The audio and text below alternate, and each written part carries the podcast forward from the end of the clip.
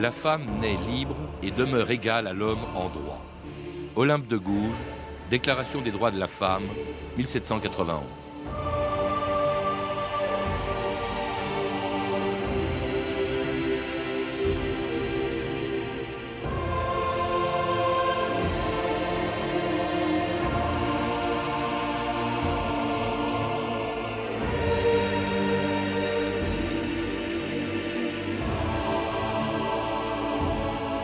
2000 ans d'histoire.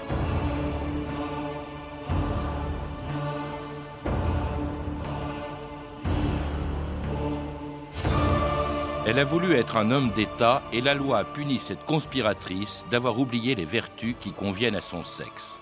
C'est ce qu'écrivait le Moniteur universel au lendemain de la mort d'Olympe de Gouges, guillotiné le 3 novembre 1793.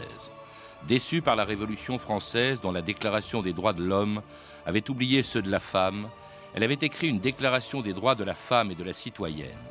La femme naît libre et demeure égale à l'homme en droit, disait-elle. Elle a le droit de monter à l'échafaud elle doit avoir celui de monter à la tribune.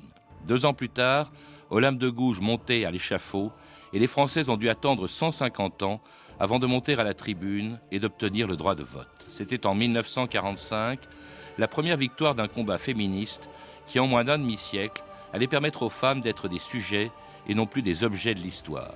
Un combat que presque plus personne ne conteste aujourd'hui. On serait tous devenus féministes, même paraît-il quand on porte un voile. France Inter, Alain Passerelle, le 3 février 2010. France Inter. Cela semblait jusqu'ici une contradiction, sinon un paradoxe, mais selon Olivier Besancenot, une femme peut être à la fois féministe, laïque et voilée et en plus d'extrême gauche. Le leader du NPA, le nouveau parti anticapitaliste, a de nouveau justifié aujourd'hui la candidature d'Ilham Moussaïd, une jeune femme voilée, sur les listes régionales du parti en Provence-Alpes-Côte d'Azur. Elle-même et la tête de liste se sont expliquées cet après-midi euh, devant la presse. On peut être laïque, féministe et voilée. Pour les féministes, c'est un signe d'oppression, c'est un signe de soumission. Pour ma part, je ne suis pas soumise, je ne suis pas opprimée par le voile. Pourquoi vous, portez, le voile? Ah, Ce sont des convictions personnelles. Aujourd'hui, je me présente sur une une liste régionale. Donc le plus important est de discuter de ça, je pense. Près de la jeune fille, Pierre Godard, tête de liste de NPA au régional, ne cache pas son agacement face aux questions qui portent toutes sur le voile. Ce qui doit être bien clair, c'est que nous sommes et nous restons un parti féministe. Elle défend le féminisme, elle défend euh, tous les, tous les droits que nous avons, y compris le droit à l'avortement, le droit au divorce, etc. etc. Elle s'en réclame. Il faut briser la glace, il ne faut pas se voiler la face.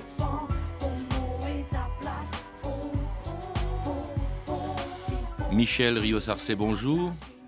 Alors cette candidate du NPA dans le Vaucluse fait couler beaucoup d'encre aujourd'hui, mais pas tellement parce qu'elle porte un voile, mais parce qu'elle le fait en se réclamant du féminisme. Alors vous qui êtes historienne, auteur d'une histoire du féminisme, est-ce qu'on peut être féministe et porter le voile? Je ne crois pas qu'on puisse être féministe et porter le voile, mais il faut penser l'évolution sociale actuelle. L'islam la religion, comme euh, le catholicisme en Pologne ou en Irlande, peut être considéré comme un mouvement de résistance euh, par rapport à d'autres oppressions. Hmm.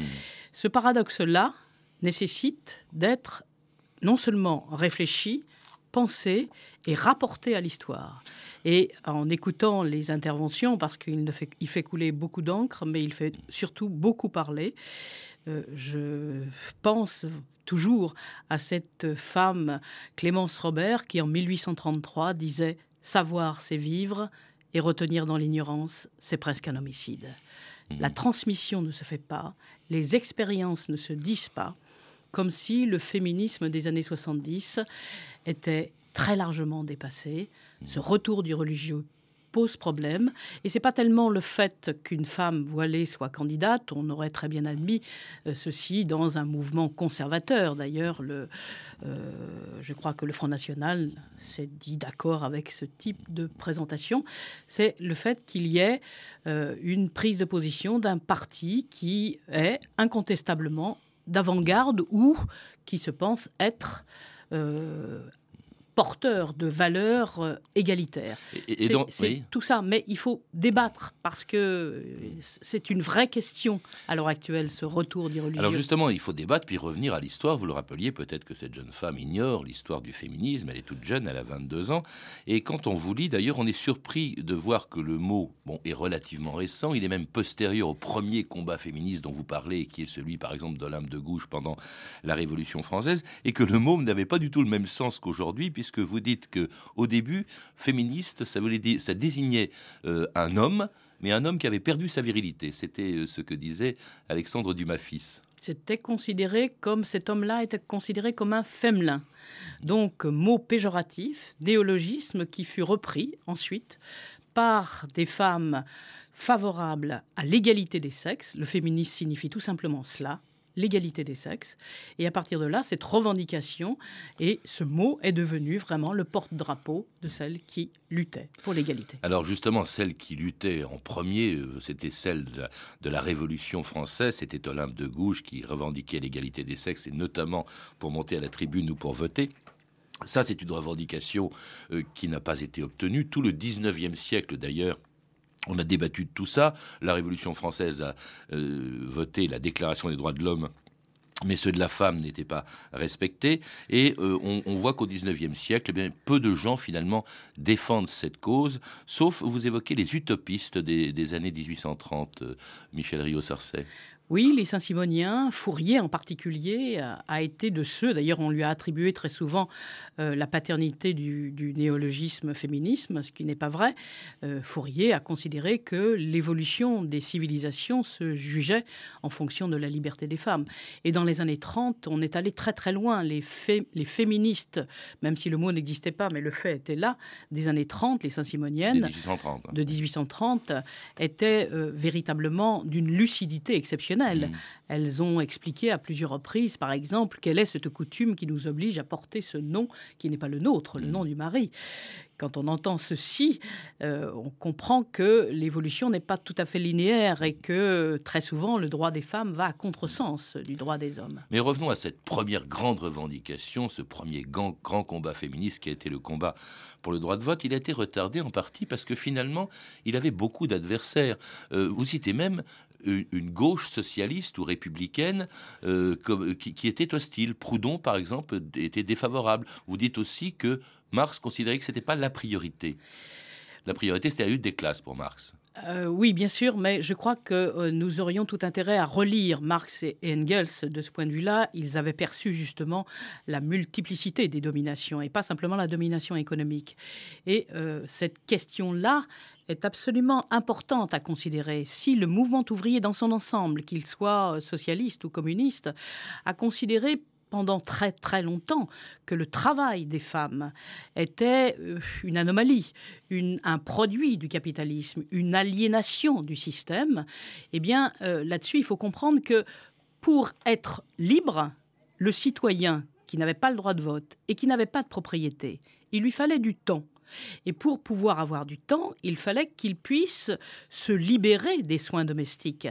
Et cette liberté, il l'a obtenue au détriment de euh, la situation des femmes qui ont été assignées à la résidence du foyer de façon à libérer euh, le, temps libre pour le citoyen.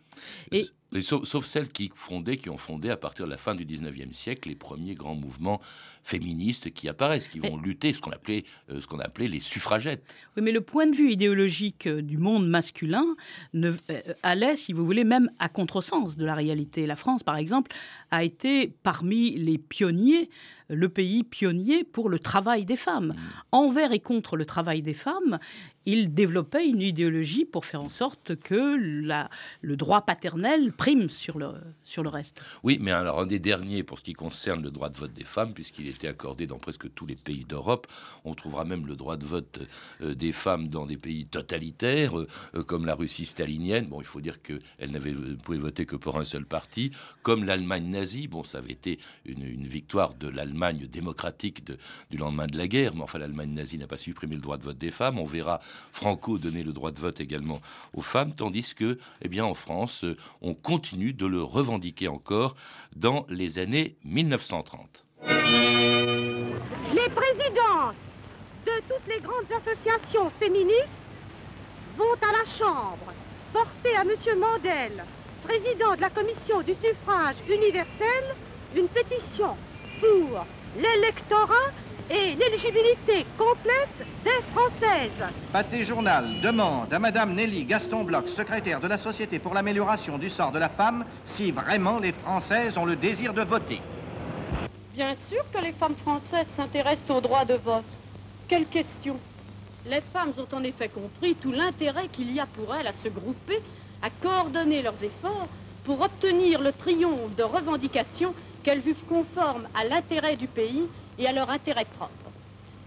Voyez-vous, à l'occasion de la période électorale, nous organisons des réunions, des manifestations nombreuses. Eh bien, nous ne rencontrons même plus de contradictions. Ce sont toutes des féministes enragées. Elles sont tricotées euh, dans les réunions. Faut les voir à la tribune quand elles réclament le vote des femmes, l'émancipation. Elles disent même l'air dédaigneux, le mariage, oh c'est vieux jeu rien comme leur maman, elles le font tout comme leur papa. Mais un jour, un jeune homme charmant leur dit des mots d'amour tout bas. Alors adieu tous les principes de la jeune fille qui s'émancipe. Elle se marie et si plus tard vous les retrouvez par hasard, elles ont un poupon dans leurs bras et voyez-vous ça, c'est charmant. Ne font plus comme leur papa, elles font tout comme leur maman. Et c'était Georgelle, elles font toutes comme leur papa, une chanson des années 30 qui vous a fait sourire sans dit long sur l'état d'esprit quand même en France quand il s'agit de, de, la réclamation, de la revendication du droit de vote par les femmes. Oui, ça en dit long, mais ça dit bien aussi l'état des mentalités de l'époque. Et d'ailleurs, ces mentalités me semble-t-il, ont évolué, mais de manière beaucoup plus nuancée qu'on imagine. Et incontestablement, euh, cette question-là est au cœur de l'actualité parce que depuis le 19e siècle, on confond identité avec égalité. C'est-à-dire que l'égalité est considérée comme les fonctions identiques à. Il me semble que, par exemple, il y a une différence notable entre un chaudronnier et un avocat. Mais euh, l'avocat aura beaucoup plus de, euh, de chances d'être euh, candidat aux élections que le chaudronnier. C'est-à-dire c'est la fonction qui diffère. Mais justement, on a entendu les archives qui précédaient, comme cette chanson, ça précède le, le vote, enfin l'élection, la victoire du Front Populaire en 36. Blum fait venir des femmes dans son gouvernement, il y en a eu trois, mais elles n'avaient pas le droit de vote et le Front populaire n'a jamais mis l'affaire devant l'Assemblée, comme s'il ne souhaitait pas le droit de vote des femmes je pense que le Front populaire, une partie euh, du personnel politique souhaitait le vote des femmes, mais le conservatisme, et notamment le conservatisme du Sénat, était particulièrement réactionnaire au mmh. sens étymologique du terme. On, dit aussi qu'on se méfiait du vote des femmes parce qu'il avait la réputation d'être conservateur ou qu'on craignait qu'elles votent sous euh, l'influence de leur mari. Ou la tutelle de l'Église. Il y avait tous ces arguments qui n'étaient pas faux en soi. Ils étaient euh, totalement lié à l'incapacité de comprendre l'égalité au sens individuel du terme, dans la multiplicité des différences. Vous nous expliquez là maintenant pourquoi on a, on a on refusé ce vote des femmes on a traîné des pieds en France. En revanche, il va être euh, décidé par De Gaulle en 44. Qu'est-ce qui fait Qu'est-ce qui a changé? Bon, évidemment, il y a la guerre, je suppose. Qu'est-ce qui explique brusquement le vote des femmes en 1900, enfin décidé en 44 et qui a eu lieu en 45 pour la première fois? Parce que euh, la situation euh, était véritablement euh, paradoxal. Et c'était un non-sens que la France soit le dernier des pays à accorder le droit de vote. Donc ça allait de soi. C'était euh, particulièrement important de donner ce droit à ce moment-là. Euh, tout simplement parce que les femmes aussi avaient consacré une partie de leur vie à résister, à être partie prenante de, euh, des événements de, la deuxième, Guerre mondiale. Et euh, il, était nécessaire de mettre un terme à ce, paradoxe, c'était évident. Mais par ailleurs, comme une partie d'entre elles avait été reconnue en tant que femmes, eh bien, bon, elles avaient donné des gages en quelque sorte qu'elles ne seraient pas identiques aux hommes et en même temps qu'elles ne prendraient pas le pouvoir des hommes. Raison pour laquelle le droit de vote en 1944 a été considéré comme un non-événement. Les femmes sont aujourd'hui dans tous les métiers, même les plus durs. Parce qu'il a pensé à toutes celles-là, les femmes qui travaillent, que ce soit à l'usine ou au champ, le gouvernement a déjà assuré aux femmes de France le droit de vote qui leur permettra de faire entendre leur voix. Au cœur de la République qui va naître, elles auront la place qui est la leur comme citoyennes, comme travailleuses. Aujourd'hui, les femmes accompagnaient les hommes. Et pour la première fois, conscientes de leurs nouvelles responsabilités, elles ont voté. Qu'est-ce qui vous a donné l'idée de voter de la façon dont vous avez voté? Comme c'est la première fois, j'ai pris un petit peu conseil de mon mari. Est-ce que vous êtes euh, partisan du vote des femmes? Je suis très partisane du vote des femmes, oui. Et vous, madame Et moi, je suis contre. Vous êtes contre Ah, voilà qui est très intéressant. Et dites-moi pourquoi vous êtes contre Bien écoutez, je trouve qu'une femme a beaucoup d'autres choses à faire à la maison que de s'occuper de politique. Oui, mais justement, ce n'est pas une raison. Même une femme qui a beaucoup d'enfants, justement, doit voter pour défendre les... Pour ses enfants. Pour ses enfants, pour cet intérêt, pour l'intérêt de la France. Et c'était en 1945, on voit que quelques femmes euh, disent bah, c'est mon mari qui va m'inspirer, une autre même qui était contre le vote des femmes, enfin finalement il a eu lieu. Cela dit, ce premier vote des Françaises en 45 leur donne le droit de voter, mais elles votent surtout pour des hommes. On constate qu'en fait, elles n'étaient que 5% à peine à la première euh, assemblée, ou entre 2 et 5%, hein, 33 femmes contre sur 586 à la Chambre des députés. Et puis surtout, vous insistez beaucoup dessus, elles tombent dans ce que vous appelez, Michel Rio-Sarcé, le piège maternel. C'est l'époque où le natalisme, où on encourage euh, au fond le retour euh, à la maison dans les activités qui leur étaient traditionnellement euh, dévolues des femmes. Oui, depuis le 19e siècle, on a essayé de naturaliser les différences biologiques. de la différence biologique, pardon, on en a fait une différence fonctionnelle.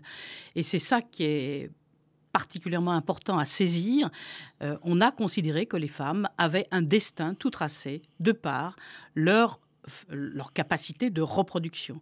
Et du même coup, cette assignation euh, à la maternité, eh bien, peu à peu, la mère s'est substituée à la femme. On a oublié l'individu femme pour valoriser le droit des mères et les partis les plus avant-gardistes, comme le Parti communiste par exemple, a aussi très largement euh, contribué à cette valorisation maternelle. Et les revendications, c'était que le père puisse avoir un salaire décent pour nourrir sa famille, de façon à garder toujours cette hiérarchie. Si bien que le féminisme qui s'est développé et qui a été entendu, c'est un féminisme qui endosse les habits du féminin et l'identité au féminin avec ce déterminisme fondamental, biologique, que remettra en cause Simone de Beauvoir Alors Simone de Beauvoir, ça c'est un tournant, dites-vous, 1949, l'apparition du deuxième siècle, du deuxième sexe, pardon, et qui a vraiment provoqué un bouleversement, dites-vous, dans la conception, dans le, dans le rôle jusque-là qu'on assignait à la femme dans la société et dans sa famille. En quoi a-t-il changé les choses? Il y a cette fameuse phrase on ne naît pas femme, on le devient. Elle a mis en cause ce déterminisme dont on vient de parler elle a expliqué que la construction de l'identité au féminin était une construction humaine, en quelque sorte, qui faisait que les individus étaient assujettis à des fonctions, comme le peuple, par exemple, au XIXe siècle, a été considéré comme euh, barbare. Euh, et cette formation des catégories est déterminante pour comprendre la façon dont sont organisées les sociétés. Simone de Beauvoir, en écrivant cette fameuse phrase, a bouleversé le mode de pensée. Autant vous dire que ça a été très difficile à faire entendre à la grande majorité. Et ce n'est que dans les années 70 qu'une grande majorité va comprendre la révolution épistémologique du travail de Simone de Beauvoir. C'est-à-dire 20 ans après ce, ce, ce, livre, justement, curieusement, par exemple, on s'attend qu'en 68, il y ait des revendications féministes. Or, la parole est surtout aux hommes. On voit pas beaucoup de femmes. On les voit peut-être sur les barricades, mais c'est pas elles qui s'expriment. 68, euh, la cause des femmes euh, passe après. Vous avez raison. Il faut attendre les années 70 pour que le mouvement féministe soit massivement pris en charge par les femmes de manière totalement différente. Elles ont inventé une nouvelle théorie de l'égalité.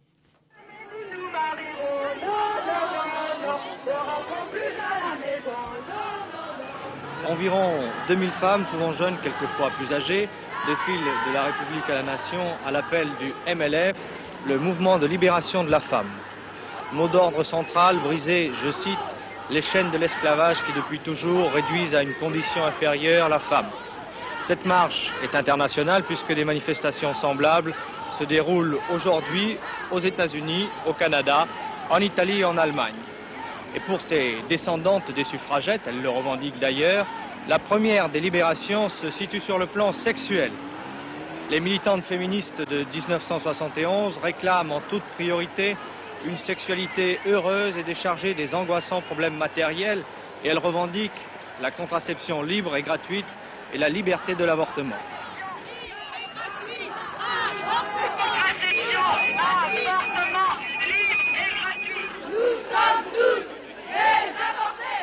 Et c'était il y a 40 ans, un tout petit peu moins, mais il y a 40 ans, en 70, la création d'un mouvement qui dont les revendications sont tout à fait nouvelles euh, dans, le féminisme. Vous parlez de rupture. Euh, en effet, c'est pas du tout ce que l'on entendait dans, euh, le discours des suffragettes des années 30, Michel Rio-Sarcey. Oui, c'est totalement différent. On est dans un autre temps. Et cette rupture est absolument fondamentale. Elle sera difficilement réversible, me semble-t-il. Et qu'est-ce qu'il Qu'est-ce que ça signifie Disait-elle, le privé est politique.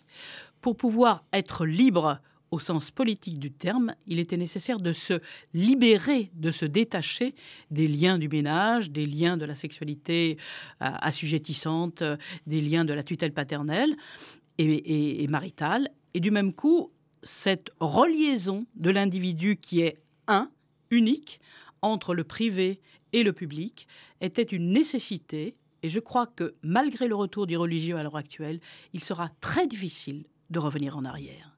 Et avec des, des méthodes euh, d'ac- d'action qui sont euh, assez drôles. On se croirait d'ailleurs, c'était deux ans après 68. On n'a pas parlé beaucoup des femmes en 68, mais alors ce sont elles qui s'expriment avec des slogans à la mai 68. Une des toutes premières manifestations de ce mouvement de libération des femmes se déroule à l'Arc de Triomphe, où elles vont déposer une gerbe euh, sur laquelle est écrit Il y a encore plus inconnu que le soldat, hein, que le soldat inconnu, c'est sa femme, ou alors un homme sur deux est une femme. Et puis il y a aussi euh, cette manifestation, enfin cette manifestation, euh, ce- cette pétition, ce manifeste très important qui qui vraiment euh, rend le- le- la loi sur l'avortement euh, pratiquement euh, Inévitable. C'est le manifeste dit des 343 salopes. Hein. C'est pas moi qui dis les salopes, mais c'est le Charlie Hebdo et elles ont revendiqué ces 343 femmes qui avaient dit je me suis fait avorter. Autrement dit, elles sont passibles évi- évidemment de, des trib- de, de passer devant les tribunaux, mais on ne va pas évidemment arrêter ces femmes comme Delphine Seyrig, comme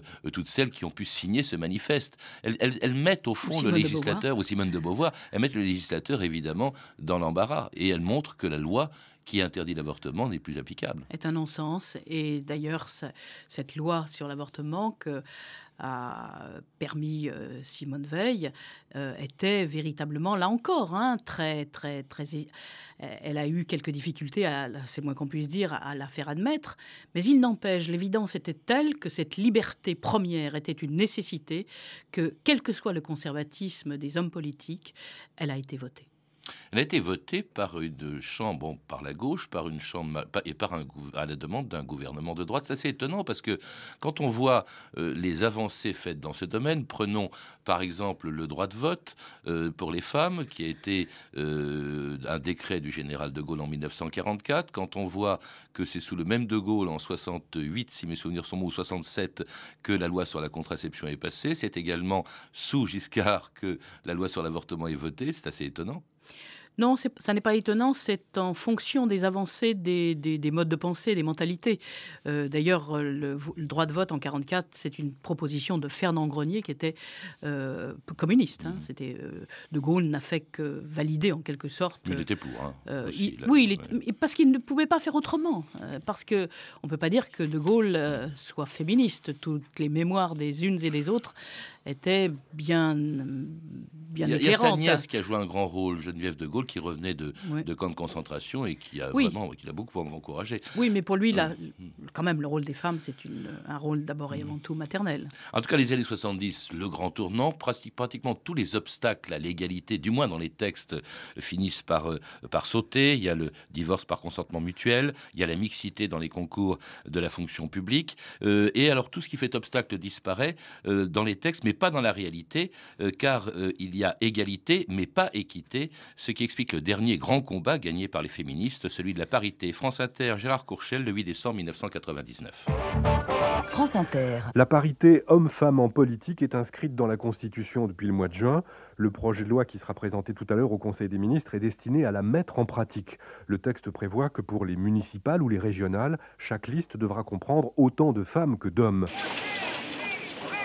Sans doute la dernière ligne droite pour la parité homme-femme. Les sénateurs se sont finalement mis d'accord pour modifier le fameux article 3 de la Constitution. C'est pas un article technique de la Constitution, c'est l'article qui rappelle que c'est le peuple qui exerce la souveraineté. Donc il est euh, fort heureux que hommes et femmes puissent l'exercer ensemble. Sénateur, n'ayez pas peur Vous survivrez à la parité Hélas Hélas Ça me fait sourire. Cela dit, les sénateurs ont fini par accepter justement la, parité. Cela dit, dans les textes, c'est toujours pareil, elle n'est pas réalisée. 20% de femmes à l'Assemblée nationale aujourd'hui. Mais l'égalité est proclamée depuis 1946, depuis la Constitution. Si le mot parité a été euh, proposé, a été décrété, c'est parce que l'égalité est impossible ou euh, non intégrable au système actuel. Parité, ça signifie égalité entre pairs. Donc moi, ce qui m'a paru suspect très vite, c'est que la grande majorité, presque l'unanimité, a voté la loi sur la parité. Résultat, est identique. À peu près, la Chambre actuelle des députés, il y a quelques femmes supplémentaires par rapport à- aux, aux chambres des années 40, mais il n'y a pas de changement. C'est-à-dire qu'il y a toujours les mêmes privilégiés, d'un certain point de vue, qui sont en capacité euh, d'exercer euh, la- le gouvernement, qui sont en capacité Oui, mais d'exercer... enfin quand même, le, le corps électoral est majoritairement composé de femmes. On se demande pourquoi elles ne votent pas pour des femmes. Pour la simple raison que pour pouvoir être partie prenante de la chose publique, il est nécessaire d'avoir du temps. Or, aujourd'hui encore, 80% des femmes sont assujetties aux travaux domestiques. Elles manquent de temps et du même coup, elles ne peuvent pas être Moi, je me souviens toujours, à ce moment-là, de ce que disait Tocqueville euh, dans les années 1835. Il est impossible que le peuple puisse avoir la même éducation que euh, l'aristocrate ou le bourgeois parce qu'il manque de temps. La hiérarchie est fondament- fon- fondamentale à penser pour comprendre les raisons pour lesquelles, justement, les femmes ne sont pas représentées dans l'espace public. De- depuis le- cette loi de 99, depuis la parité, on a l'impression que le mouvement féministe s'essouffle. Qu'est-ce qui lui reste à revendiquer encore aujourd'hui, Michel Rio-Sarcey L'égalité. L'égalité. Encore. au sens le plus réel et le plus concret du terme. L'égalité dans les travaux domestiques, l'égalité dans les fonctions, l'égalité dans les instances publiques euh, et l'égalité dans euh, la gestion au sens le plus concret euh, de la société actuelle. Toutes les postes d'autorité sont majoritairement détenus par les hommes. Et lorsque les hommes auront compris que cette question d'égalité, eux aussi, pourraient tirer des bénéfices, parce qu'égalité et identité ne sont pas euh, similaires, ne sont pas, on ne peut pas faire l'analogie entre les deux, il est donc absolument indispensable d'imaginer que ce féminisme en devenir, certes une utopie, est quand même la solution la plus démocratique qui soit l'égalité dans les salaires, hein, notamment, qui n'est toujours pas atteinte, alors qu'elle est en principe théoriquement admise. Et puis aussi, on, craint beaucoup ce retour de la maternité dont parle beaucoup euh, Elisabeth Badinter en ce moment sur notre antenne. De ce point de vue-là, elle a raison. Euh, le retour de la maternité ou de ce qui est de l'ordre euh, du naturalisme, c'est, me semble-t-il, une forme de régression. Merci Michel Rio-Sarcey. Pour en savoir plus, je recommande la lecture de votre livre, Une histoire du féminisme, publié aux éditions La Découverte dans la collection Repères. Je signale également que vous avez publié aux côtés de Maurizio Gribaudy 1848, La Révolution oubliée aux éditions La Découverte et La République dans tous ses états chez Payot. À lire aussi Le conflit, la femme et la mère d'Elisabeth Badinter, publié chez Flammarion, la nouvelle encyclopédie politique et historique des femmes sous la direction de Christine Forêt publiée aux éditions Les Belles Lettres, frondeuse de Marguerite Durand, patronne de presse, la frondeuse, pardon, Marguerite Durand, patronne de presse et féministe, Elisabeth Coquart chez Payot, et Écrit féministe de Christine de Pisan à Simone de Beauvoir, réunis par Nicole Pellegrin chez Flammarion. Vous avez pu entendre des archives pâtées de 1934, 1936 et 1945, issues du journal de votre année, et disponible en DVD aux éditions Montparnasse. Vous pouvez retrouver ces références par téléphone au 32 30, 34 centimes la minute ou sur le site franceinter.com. C'était 2000 ans d'histoire. À la technique, Pierre-Yves de Rollin et Loïc Frapsos, documentation et archivina, Emmanuel Fournier, Clarisse Le Gardien, Hervé Evano et Franck Oliva. Une émission de Patrice Gélinet réalisée par Nathalie Salle.